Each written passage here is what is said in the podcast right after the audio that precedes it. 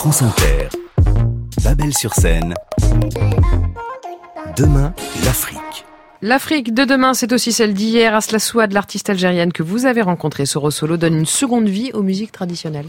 Tout à fait, parce que Souad Alsa, elle est comédienne à la base, et ensuite elle est devenue musicienne par la suite. Et dans le sud-ouest algérien, sa région natale, sa petite enfance a été bercée par les chants populaires, bien entendu dans les mariages, les baptêmes et toutes les autres euh, festivités euh, sociales.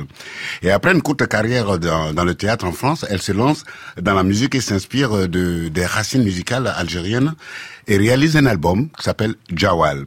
C'était le premier album ben, produit en 2009. Et à l'occasion de ces allers-retours, quand elle débarque dans sa région, elle constate que toutes les musiques qui l'ont bercée et les femmes qui les jouaient, ces musiques-là, ces femmes-là disparaissaient petit à petit.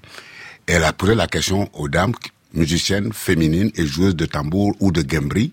Elle a dit, mais pourquoi les jeunes ne viennent pas vous voir? Comme on dirait en Côte d'Ivoire, violente question. Le vendredi, les femmes se réunissaient pour faire une hadra dans un village. Une hadra, c'est la transe. Chaque année, j'allais les visiter. Chaque année, le nombre diminuait. Et quand je leur ai posé la question, pourquoi les jeunes, elles venaient pas, elles me disaient, mais ma fille, les jeunes, elles aiment pas cette musique, elles la trouvent ringard. Et cette musique, c'est nous qui l'apportons. Le jour où on partira, vous l'écouterez plus. Et je me suis dit, il faut que, que mes filles puissent écouter aussi ce, ces morceaux plus tard. Et du coup, je, je suis partie en Algérie, j'ai monté des résidences. C'était pas facile, il fallait convaincre les maris, les frères, il fallait leur expliquer que c'est pour la bonne cause. C'était pas vraiment évident. Quand je les ai convaincus, il fallait vraiment travailler, les préparer. Et quand euh, soit dit les préparer, elle pense il faut structurer le groupe, il faut l'instruire, leur donner les codes euh, de la scène du spectacle euh, sur les scènes modernes et produire un, un, disque afin de générer des revenus qui leur permettraient de vivre de leur métier. Et, et ça a marché? Et ça a marché forcément, puisque elle, après cette résidence dont elle a parlé, en 2015, euh, Alsa organise à Tarid une résidence de collectage de ses chants et de ses musiques traditionnelles transmises oralement et qui sont menacées de disparition. Ensuite, elle crée, à partir de cette résidence, un spectacle avec toutes les femmes du groupe.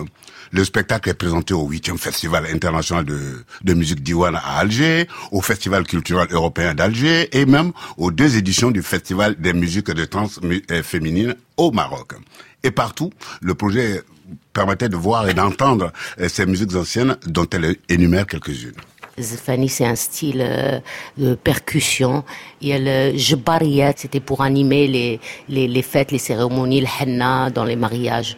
Et puis il y a le diwan féminin. Le diwan, c'est un rituel de guérison, n'est-ce pas? Tout à fait. C'est avec quel instrument qu'elle joue le diwan? Le gumbri. Et c'est l'une des rares femmes qui joue à cet instrument. Au départ, c'est les hommes qui jouent le gumbri et et puis il y a le farda. Le farda, c'est une musique très lente, c'est des claps et des chants. C'est un peu de la musique soufie. Voilà, c'est tous les styles euh, de cette région et il y en a encore énormément. Euh, sur Solo, tous ces genres musicaux euh, qu'évoque Swad Asla sont regroupés dans un album. Euh, tout à fait. L'album est sorti euh, en hiver dernier, c'était en février, et l'album s'appelle Les Mains. C'est même le groupe de, de femmes qui sont réunies autour de Swad Alsa. Et cet album va être présenté, ou même ce spectacle va être présenté le 9 juin prochain euh, comme on appelle, à l'Institut du monde arabe, et c'est dans le cadre du spectacle et du festival Arabophone. Et on en écoute un extrait, hein. Absolument.